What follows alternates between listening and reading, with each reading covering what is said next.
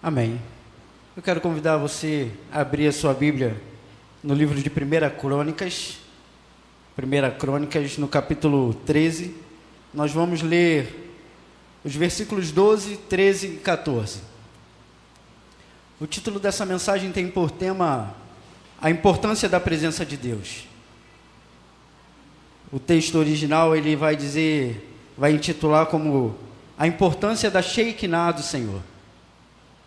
E eu quero convidar a você a entender o porquê da importância, o que é de fato importante, o que devemos de fato viver e levar e ter nos nossos corações como importante.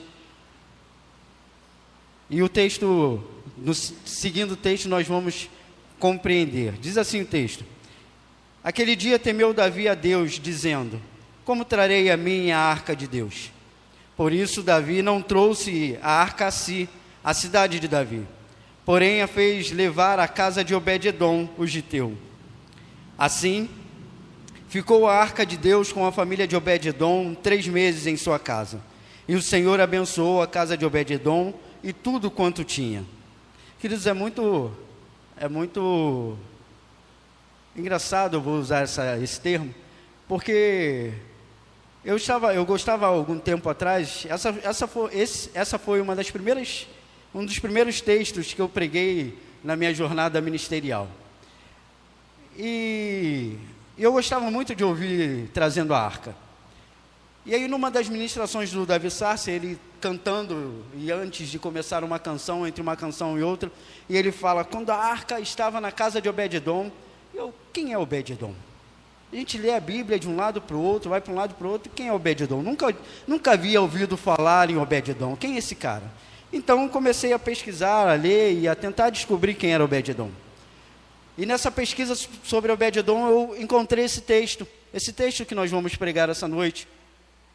E isso moveu muito meu coração, porque além de conhecer Obed-edom, me trouxe também a lembrança e me faz lembrar, e todas as vezes que eu tenho oportunidade, é, eu gosto de pregar esse texto porque ele nos faz lembrar, nos traz a memória do que de fato é importante nas nossas vidas, do que de fato traz eu e você essa noite aqui, o que de fato nos traz domingo após domingo à igreja, a nos reunirmos com os nossos irmãos, a celebrarmos a esse Senhor. Quem é esse Senhor?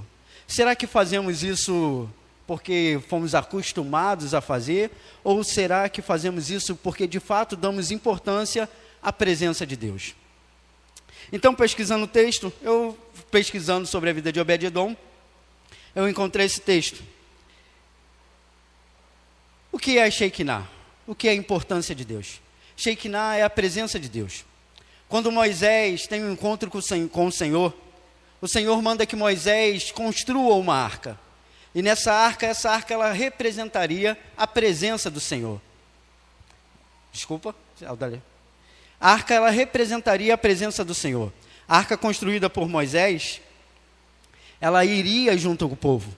Se você colocar na internet, você vai botar Arca da Aliança, você vai ver a arca era formada, era um baú, e nesse baú ele tinha dois anjos, um virado para frente do outro, e dentro desse baú eh, tinha alguns instrumentos que eram que prestavam o culto, que faziam parte do culto do povo de Israel naquela época. Então a arca ela, ela era a presença do Senhor no meio do povo de Israel.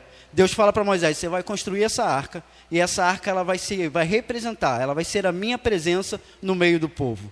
Talvez você diga assim, poxa Flávio, naquele tempo, sim. Hoje, qual, o que, que a gente tem como instrumento, como móvel, como utensílio? Não, não temos nada como utensílio, não temos nada que represente a presença do Senhor fisicamente. O que representa a presença do Senhor nas nossas vidas hoje é o Espírito Santo aquele mesmo, o Paráclitos, aquele que o Senhor falou lá em Atos, que deixaria conosco e que faria parte das nossas vidas, nos nossos corações, nos ensinando quem era a presença viva, santa e poderosa do Senhor. Continuando. Então Moisés constrói essa arca, e essa arca passa então a viver no meio do povo, a ser celebrada. O culto do Senhor é prestado, o culto era prestado diante daquela arca. As pessoas se voltavam àquela arca prestando, porque aquilo era o instrumento que o povo tinha para entender e para compreender a presença do Senhor. Mas quem era Obed-edom? Quem é esse cara? A Bíblia diz que que quando no meio do caminho uma, uma catástrofe acontece com um homem da tribo de Judá, filho de Abinadab, chamado Zá, o rei Davi deixa de levar a arca do Senhor para, para sua casa de volta. A Bíblia nos relata que Obed-Edom morava na, na beira da estrada. Obed-Edom significa servo, que é o mesmo que escravo. Edom denota que este homem era um descendente dos Edomitas, que era um descendente de Esaú, sendo este um povo inimigo do, do, inimigo do povo de Israel. Não bastasse ele era geteu, ou seja, de Gate, a terra de um dos maiores inimigos de Israel. Então estamos falando aqui, estamos falando aqui. A arca, presença do Senhor, instrumento importante, mais tarde a gente vai ver, daqui a pouco a gente vai ver por que, que, por que, que Davi está fazendo esse translado, trazendo a arca de volta. Estamos vendo a arca, a presença do Senhor, instrumento, instrumento poderoso, vivo, que representava a presença do Senhor e que era algo muito importante para o povo de Israel, para o povo de Deus naquela época. Estamos vendo aqui na outra ponta um homem, Obed-Edom, que tem todas as características, que tem total características para não receber a presença do Senhor. Obed-Edom é um homem escravo, é um giteu, é um homem inimigo do povo de Deus, é um homem que vive numa tapera. O texto vai dizer que, que Davi está levando a arca de volta para a cidade de Davi, para casa de, para casa da, para onde a arca nunca deveria ter saído, e no entanto ele vê uma, uma catástrofe acontece no meio dessa história. Essa catástrofe, irmãos, ela acontece por quê? Porque a presença de Deus, ela ainda nos dias de hoje, ainda que ela não seja física representada por uma arca, a presença de Deus que é carregada, que é que é que está dentro dos nossos corações, ela ainda assim, ela tem caminhos, ela tem leis, ela tem formas que precisam ser precisam ser respeitadas. E Davi ele esquece, ele simplesmente se esquece dessa, dessa responsabilidade, ele esquece desse instrumento da lei, ele esquece da palavra de Deus que havia sido dada a Moisés, mas que era, que era vivida pelo povo tanto tempo, ele esquece desse, dessa importância, da importância de obedecer a palavra de Deus para carregar a palavra de Deus. Parece meio confuso, mas é essa a realidade. A presença de Deus ela não é carregada, ela não é levada de qualquer jeito. Então, se você que se diz cristão, que entende que é cristão, que entende que é convertido, regenerado e chamado pelo Espírito Santo de Deus, que se prostra diante de um Deus santo, santo, vivo e verdadeiro, existe um caminho, existe uma forma. E essa forma não é a forma que eu escolhi, que eu estou dizendo, mas é a forma que a palavra de Deus ela nos conduz. Existe uma forma de se carregar e de se representar e de se proclamar o Espírito Santo de Deus. E Davi simplesmente se esquece. A história vai dizer que Davi é coroado, enfim, coroado rei de Israel. Saul morre, Davi toma posse por total do reino, a promessa se cumpre e Davi tem a lembrança da arca. Davi então vai lá buscar a arca que está na casa de Abinadab. Davi pega, junta os, os, os anciões, os levitas, junta os sacerdotes do povo e corre para a casa de Abinadab para levar de volta a presença do Senhor. Só que Davi se esquece de que não funciona de qualquer jeito. Davi se esquece que não é de qualquer jeito. No livro de Deuteronômio, e agora eu não me lembro e eu não anotei os versículos, mas no livro de Deuteronômio está lá estipulado de que forma a arca deveria ser levada. Naquele tempo a arca ela, ela devia ser levada da seguinte forma. A galera mais velha vai lembrar. Você lembra quando tinha que comprar gás. Hoje você liga, o gás chega na sua porta, mas antigamente você tinha que ir até onde vendia o gás. Então o gás era pesado, 13 quilos, muitas das pessoas não tinham força para carregar o botijão, botijão sozinho. Passava na rua, chamava o colega, vamos ali comprar o gás, um cabo de vassoura, colocava o cabo de vassoura no meio do gás e cada um de um lado ia levando o gás até a sua casa. Mais ou menos isso. A arca da aliança ela devia ser levada por cabos não, não poderia se tocar na arca da aliança. Então a, aliança, a arca da aliança era colocada nos ombros dos levitas, e a cada quantidade de passos, esses homens paravam, os sacerdotes sacrificavam e celebravam a presença do Senhor. Só que Davi esquece disso. Na verdade, Davi não esquece, Davi não parou para analisar, não parou para lembrar desse, desse momento. Davi simplesmente queria trazer a arca do Senhor de volta para a casa do Senhor. E qual, intenção, qual má intenção tem nisso? Qual problema tem isso? Nenhum. Deveria ser celebrado, deveria ser alegria. Davi quer trazer a presença do Senhor para a casa do Senhor. E aí eu lhe pergunto: como você tem levado a presença do Senhor para o seio da sua casa? De que forma você tem levado a presença do Senhor para o meio da sua casa? Gosto de um texto que João diz, que Jesus, no livro de João, fala: Olha, agora não há mais montes, agora não há mais templos, é preciso adorar ao Senhor em espírito e em verdade.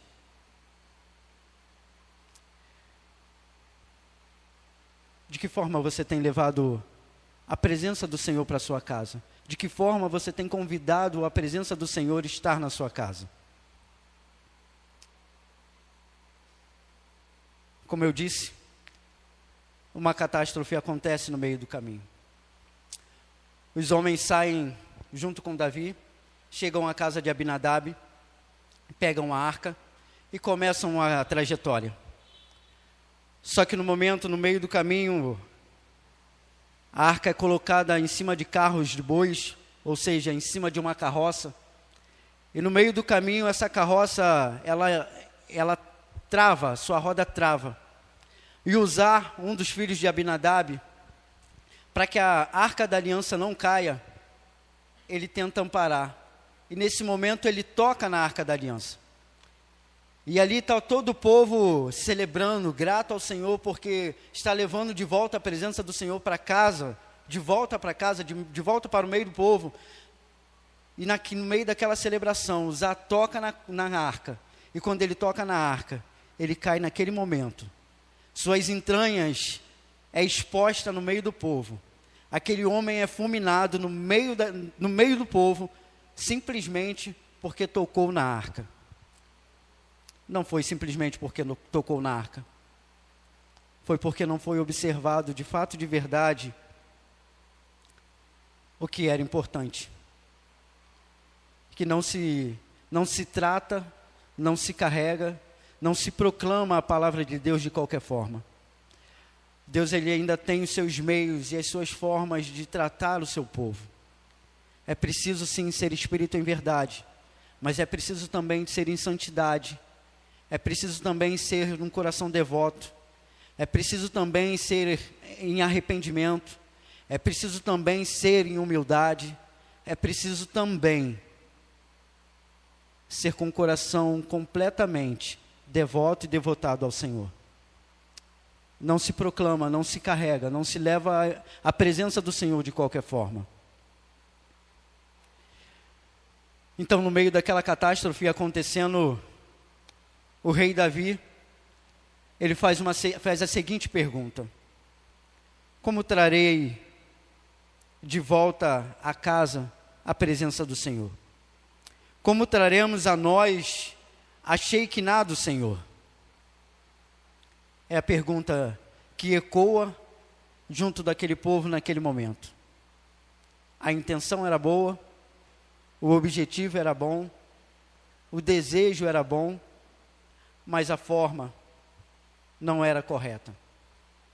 Davi então para para analisar em alguns instantes e quando ele para para analisar, ele olha em volta, ele vê uma casa, uma casinha largada. O pessoal que gosta de viajar vai, vai ver, está lá na estrada, naquela estrada, e de repente no fim lá daquela você vê uma luzinha uma casinha isolada de todo mundo, no campo, onde ninguém chega, as pessoas vivem sozinho. Assim, esse era o cenário. Davi olha para aquela situação e se pergunta: como eu vou levar de volta para casa a arca da aliança? Como eu vou levar de volta para casa a presença do Senhor? Davi então vê uma fumaça caindo, chega, vai ver o que, o que era aquela tapera. Quando chega então naquela tapera, ele encontra uma mulher. Uma mulher magra, pelas dificuldades de viver uma vida isolada e pelas necessidades. Você vai lembrar que eu disse para você que Obed-edom é um homem excluído da sociedade, excluído do povo de Deus, porque ele era escravo, porque ele era edomita, porque ele era giteu, porque ele era inimigo do povo de Deus.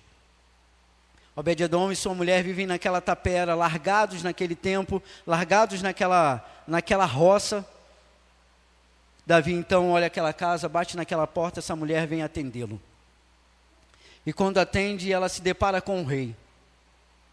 E ela então grita bem alto: Obed, chama o seu marido. Rapidamente, Obed-Edom chega e, e vê o rei Davi. O rei Davi então senta com Obed-Edom e sua esposa e começa a contar para Obed-Edom o que havia acontecido conta toda a história. Obed-edom vira para o rei e fala: Pode trazer a arca para a minha casa. Queridos, talvez se fosse eu e você diante desse cenário, imagina só: Uzá era da tribo de Judá, era alguém que fazia parte do povo. A arca estava na casa dele, Uzá conhecia a lei, o povo conhecia a lei, o povo era o povo de Deus. E Uzá é fulminado simplesmente porque tocou na arca. Imagina você se você receberia esse instrumento na sua casa. Certamente eu ficaria com medo, eu não sei você, mas eu acho que você também ficaria com medo de receber na sua casa algo tão poderoso que só o fato de ser tocado fulminou um homem que conhecia as leis, que era amado pelo povo de Deus, que era amado por Deus. Obededon, sem pestanejar, fala: Rei, pode trazer a arca da aliança, pode trazer a presença do Senhor para a minha casa. Queridos, o Obed-Edom e sua esposa vivem naquela tapera. A sua casa era uma casa mesmo de pau a pique, uma tapera, largada num lugar mais distante, excluídos do povo, excluídos da sociedade, os seus animais não procriavam, a sua terra não germinava, nada acontecia na vida daqueles dois.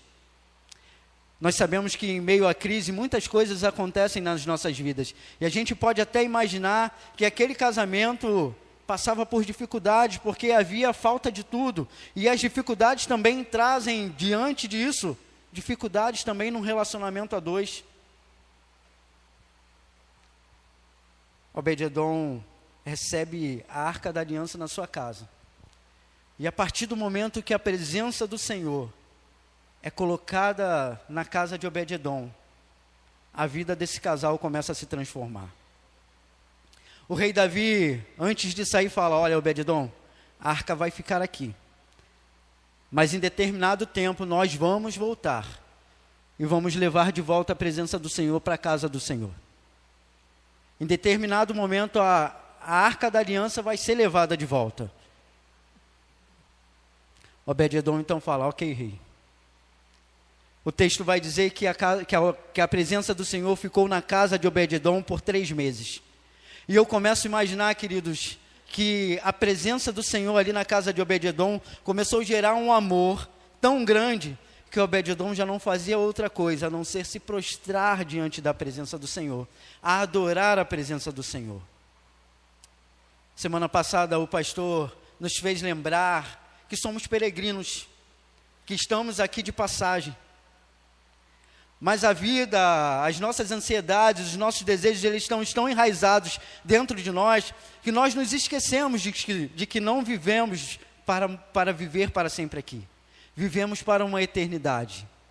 Isso precisa constantemente ser lembrado, ser trazido à memória, para que nós entendamos que nós sim, sim, somos peregrinos Estamos aqui de passagem, estamos aqui para proclamar o nome do Senhor. E sim, precisamos também ser lembrados que a presença do Senhor e a importância da presença do Senhor nas nossas vidas, porque nos esquecemos. A arca da aliança ficou na casa de Abinadab e seus filhos durante 20 anos. E a história vai dizer que Abinadab e seus filhos esqueceram a presença do Senhor. Esqueceram da arca da aliança. Tratavam a arca da aliança como um móvel, como você trata a sua televisão, como você trata o móvel, a estante que está na sua casa. Você vai lá, passa um pano simples, você está acostumado. Quando você ganha ganha um móvel, quando você compra alguma coisa, você trata aquilo igual criança, né? Ganha um brinquedo, você quer brincar com aquilo, você taca aquilo o tempo todo. Quando você ganha um móvel, é a mesma coisa, você trata, você quer limpar, você quer que aquilo dure muito tempo mas determinado tempo você vai se esquecendo e aquilo que era tão importante deixa de ser importante. Sim, a história diz que enquanto a arca esteve na casa de Abinadab por 20 anos, seus filhos também trataram a arca da aliança assim. A arca da aliança já não tinha mais importância, importância. A presença do Senhor já não tinha mais importância. Os filhos de Aminadab já não observavam mais, já não adoravam mais, já não se prostravam mais diante da arca, porque a arca virou um móvel, virou um utensílio. Quantas vezes eu e você temos tratado esse momento aqui? Que dizemos que a presença do Senhor está, está diante de nós. Quantas vezes eu e você temos tratado assim, esse momento aqui? Que viemos aqui dizendo que vamos celebrar o Deus vivo e poderoso, mas contamos no relógio o tempo que estamos aqui. Estamos com as nossas mentes voltadas a todas as preocupações, a todas as nossas necessidades, menos aquilo que é importante, que é a presença do Senhor. Quantas vezes eu e você estamos aqui, que dizemos vir aqui celebrar a presença do Senhor, estamos preocupados com o resultado do jogo, estamos preocupados com a mensagem que vai chegar no nosso celular, estamos preocupados com tantas coisas menos com aquilo que é importante, que é a presença do Senhor. A presença do Senhor agora na casa de Obed-edom transforma a sua vida. Durante três meses a arca da aliança esteve ali e a sua vida foi transformada. Eu gosto de pensar na presença do Senhor como a água.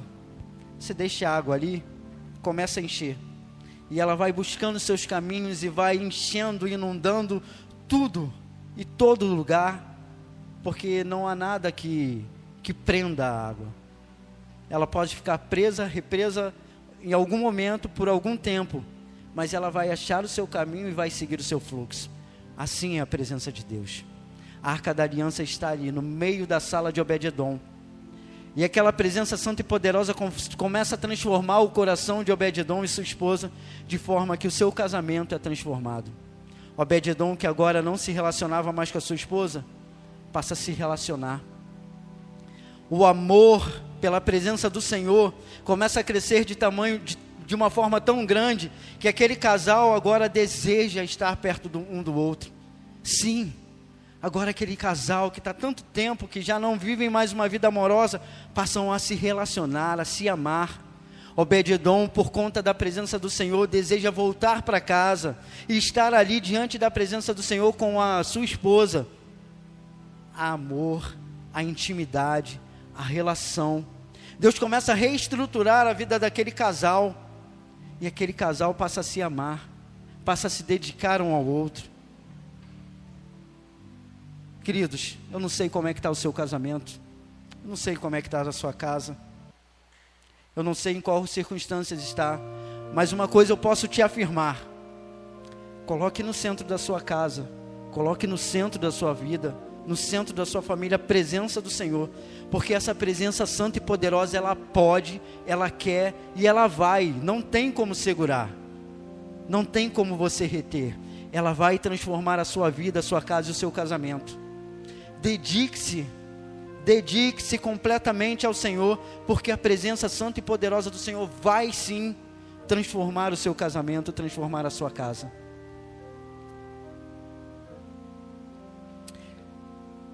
No segundo mês, em que a presença do Senhor estava na casa de Obed-Edom, Deus começa a transformar a vida financeira de Obed-Edom. Sim, às vezes a gente tem algumas dificuldades. Somos reformados e temos dificuldade de falar em prosperidade. Não, queridos. Prosperidade é algo que o Senhor prometeu para os seus filhos. Talvez não a prosperidade que as pessoas estão acostumadas a dizer de que você vai ter carro, uma casa de luxo. Não.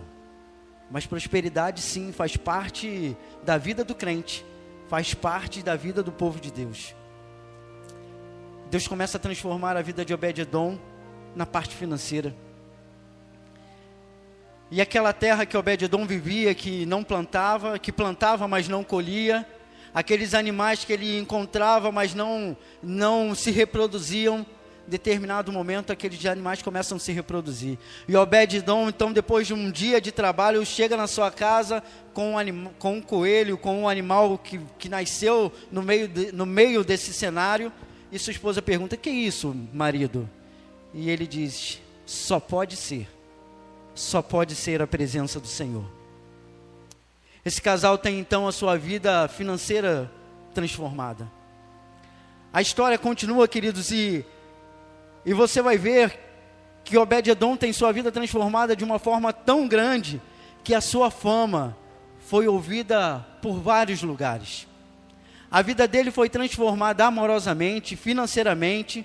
Aquela terra que, aquela casa que parecia uma tapera tão largada, tão pobrinha, tão humildezinha, passou a ser um lugar, um lugar de luxo, um lugar onde aquele casal vivia bem, vivia tranquilo, porque a presença do Senhor estava ali e transformou de forma maravilhosa a vida desse casal. Só que a história continua e como como é bom lembrar, o rei havia dito a Obed-edom que voltaria para buscar a presença do Senhor. E nesse terceiro mês, nesse último mês, que a presença do Senhor estaria no meio da casa de Obed-Edom, o coração deles começa a ficar ansioso, porque a presença de Deus iria embora. A arca da aliança seria levada de volta para, para a cidade de Davi. Eu imagino, querido, que nesse tempo devia ser o tempo mais difícil de Obed-Edom sair de casa porque na sua casa agora estava a presença do Senhor, estava a mulher que ele amava, estava toda uma transformação. Obed-edom agora tinha que sair para trabalhar, mas o desejo de estar perto da presença do Senhor era tão grande que ele não queria ir. Eu fico imaginando que Obed-edom deve ter separado na sua sala, no centro da sua sala, ou um, o cômodo mais especial que ele tinha, e colocado a presença do Senhor. E ele, ao dormir, ele se prostrava. E é bem provável que a ansiedade, o desejo de estar perto da presença do Senhor era tão grande que talvez ele nem dormisse tranquilamente, porque ele queria estar ali perto da presença do Senhor. Ao sair de manhã para trabalhar, ele queria estar perto da presença do Senhor, então ficava aquela dificuldade: eu vou ou eu não vou? porque a presença do Senhor era algo mais importante para a sua vida e para a sua família. Só que, como disse, o terceiro mês chegou e havia um tempo da presença de Deus ir embora. Obed-Edom está na sua terra trabalhando. De repente, ele ouve barulhos como de uma comitiva de cavalos chegando. em determinado momento, um grito. E era novamente sua esposa o chamando. Obed. Obed-Edom corre então assustado e quando ele chega à sua casa está lá o rei Davi e a comitiva para levar de volta a presença do Senhor. Queridos, três meses esteve ali a presença do Senhor na casa de Obed-Edom. E a história diz que a sua vida foi transformada, a sua vida foi modificada. A arca agora, a presença do Senhor agora vai embora vai ser levado embora. O rei Davi, quando chega na, chega na casa de Obed-Edom e vê aquele cenário, o rei Davi olha para aquele cenário e ele deve ter achado assim: eu acho que eu me perdi, eu estou no lugar errado. Porque a história diz, queridos, que foi completa, foi, foi de um marco a outro, de zero a cem, a mudança que a presença do Senhor fez na vida daquele casal e no, na casa deles também não foi só a presença espiritual, mas foi uma transformação também física daquilo que aquele, que aquele casal vivia. O rei Davi chega então ver toda, todo aquele cenário e diz para Obed-Edom que vai levar a arca embora. Obed-Edom olha para o rei Davi e fala uma frase que move o meu coração de esperança e que me faz pensar na presença do Senhor como algo que deve ser mais importante para a minha vida. Obededon agora é um fazendeiro rico, tem sua vida transformada, sua esposa está grávida, a sua terra está gerando, gerando frutos e lucros. Só que a presença do Senhor para Obededon é o que há de mais importante. O rei Davi vai pegar a arca e Obededon, no momento de ousadia, vira para o rei e diz: Rei, você pode sim levar a presença do Senhor, mas eu não vou ficar sem ela. Aonde a presença do Senhor for, eu vou também. Queridos, a vida desse casal é transformada. Eu e você queremos viver tranquilamente, sabendo que tem comida na, na nossa dispensa, sabendo que tem dinheiro na nossa conta, sabendo que a nossa casa é um lugar onde você possa viver tranquilamente, que você tem um colchão, um colchão gostosinho para deitar, sabendo que tem a hora que você abrir a sua geladeira vai ter algo bom para você comer. To, todos nós queremos isso. E Obed-edom tem tudo isso o cenário, a história, se você vai, você indo buscar a história, você vai ver que a história diz que a vida, de, a vida desse casal foi completamente transformada. Só que eles sabem o que transformou a vida deles. Obededon diz para o rei: Rei, você pode levar a presença do Senhor, mas eu não vou ficar aqui sem ela. Eu não vou deixar a presença do Senhor de forma nenhuma. Obed-edom então pega sua mulher, pega o que pode levar e segue com a comitiva. E segue junto a comitiva do rei para viver junto com o povo de Israel, para viver ao lado da presença do Senhor. Queridos, e a história continua.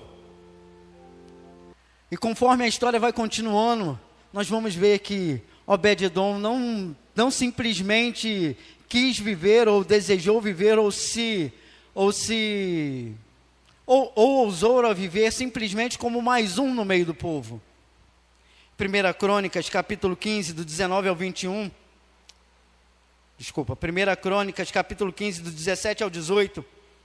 Vemos que Obed-edom se tornou um porteiro do santuário do Senhor. Obed-edom amava tanto a presença do Senhor, que após abandonar tudo aquilo que ele havia conquistado, segue com o povo, mas não vive simplesmente sentado no banco.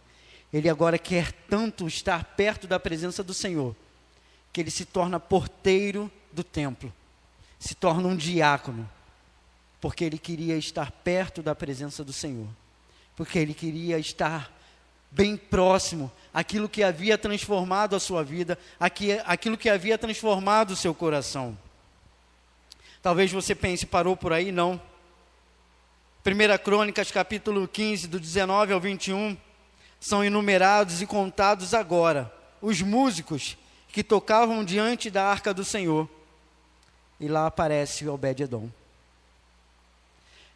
Queridos, o amor pela presença do Senhor devia ser tão grande na vida de Obed-edom que eu fico imaginando que o rei Davi, sim, o rei Davi deve ter pegado Obed-edom pela mão e ensinado a ele a tocar a arca, para que ele pudesse estar mais próximo à presença do Senhor. Esse homem não se contentou a ser o porteiro, não se contentou a ser um levita, continuou a sua jornada e quanto mais perto ele queria, quanto mais perto ele estava da presença do Senhor, mais perto ele queria continuar. E agora você vai ver num terceiro ato, 1 Crônicas 15, 24, mais uma vez vemos Obed-Edom.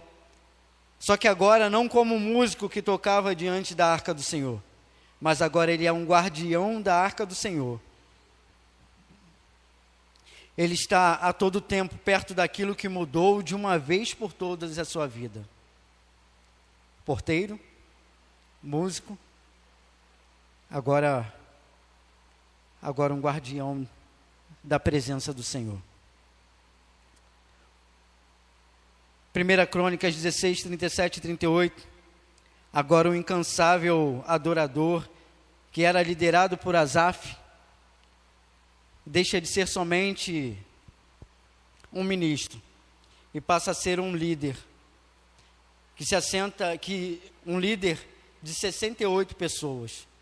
Obed-edom agora é um líder de um grupo de músicas que se revezam para adorar, para prestar culto à presença do Senhor. E por último, e esse e esse aqui vai te chamar a atenção, como me chamou a atenção. Obed-edom continua sua jornada e as importâncias vão as coisas vão sendo colocadas na mão de Obed-edom, não porque ele é uma ótima pessoa, mas porque ele ama a presença do Senhor de uma forma, de forma que ele expõe isso tão grande que a confiança gerada através das pessoas vai dar a Obed-edom o status. Em 2 Crônicas, no capítulo 25, 24, nós vamos ver que Obed-edom se torna o tesoureiro, o tesoureiro do templo, o tesoureiro do santuário onde ficava a arca da aliança. E Obed-edom é responsável agora por um tesouro que corrigido nos nossos dias, ele é equivalente a 3 bilhões de dólares. 3 bilhões de dólares. a importância não é o dinheiro. A importância não é o cargo. Mas é a importância da caminhada que se faz quando estamos diante da presença do Senhor. É bem possível que, que se você se render à presença do Senhor e se derramar diante dele todos os dias, você nem se torne tesoureiro de um, de um tesouro tão grande quanto esse. Mas é bem certo de que se você se derramar à presença do Senhor, ele expor o seu amor pelo Senhor e observar a sua palavra todos os dias, certamente a confiança, certamente a palavra que você falar vai ser olhada de forma diferente e as pessoas vão te olhar de uma forma como quem ama a Deus sobre todas as coisas e você vai além de ter a sua vida transformada, você vai transformar outras vidas de forma que tesouro financeiro nenhum possa acoplar isso. Obed-edom, queridos, nos deixa uma lição tremenda de que a presença do Senhor ela transforma as nossas vidas de uma forma tal que não dá simplesmente para vivermos de domingo a domingo sentados no templo sem que nada aconteça.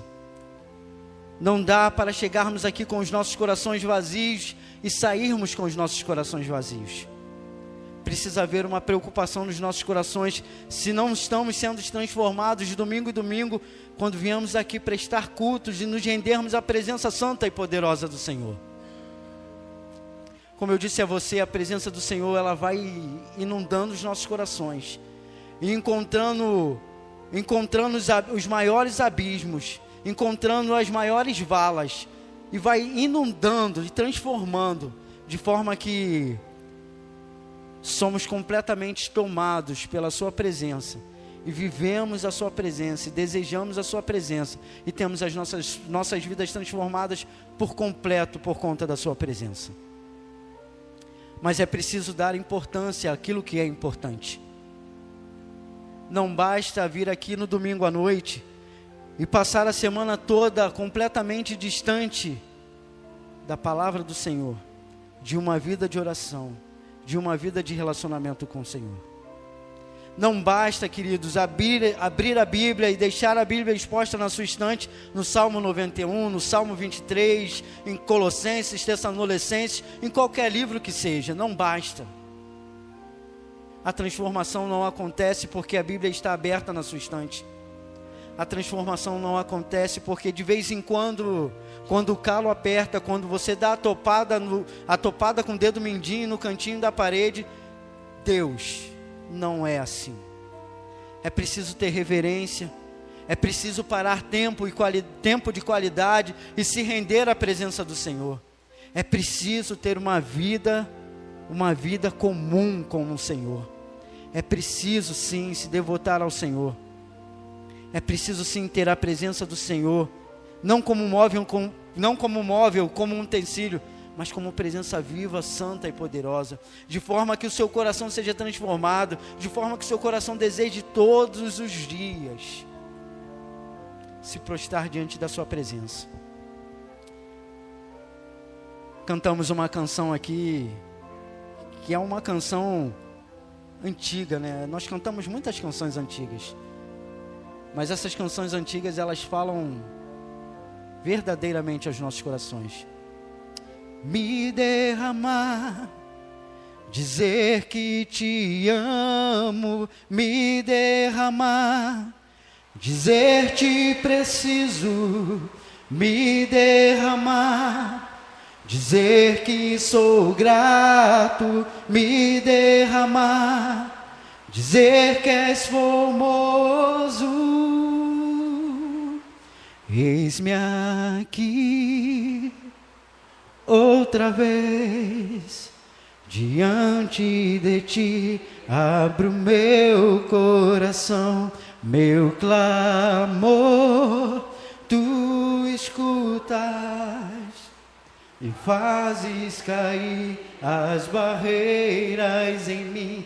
És fiel, Senhor, e dizes palavra de amor e esperança sem fim ao sentir o teu toque.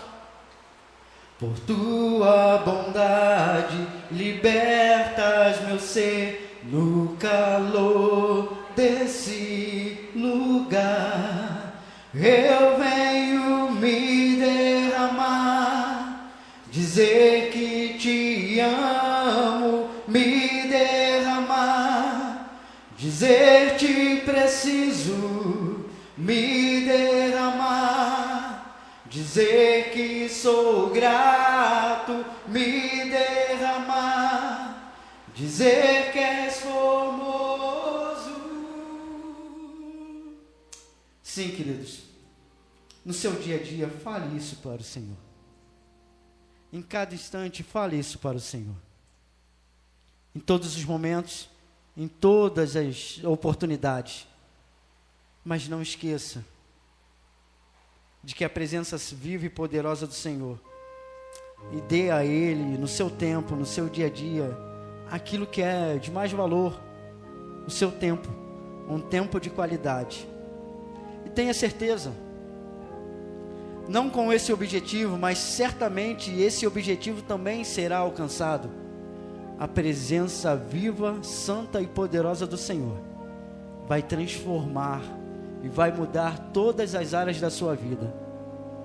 Aquelas a que você quer, aquelas a que você não quer, Ele vai transformar tudo para a glória e louvor do seu nome. Que você possa de fato dar ao Senhor a importância que Ele requer a importância que ele necessita, a importância que ele merece. Que Deus te abençoe, que Deus nos abençoe, que tenhamos uma semana de bênção, uma semana diante a presença do Senhor. Amém.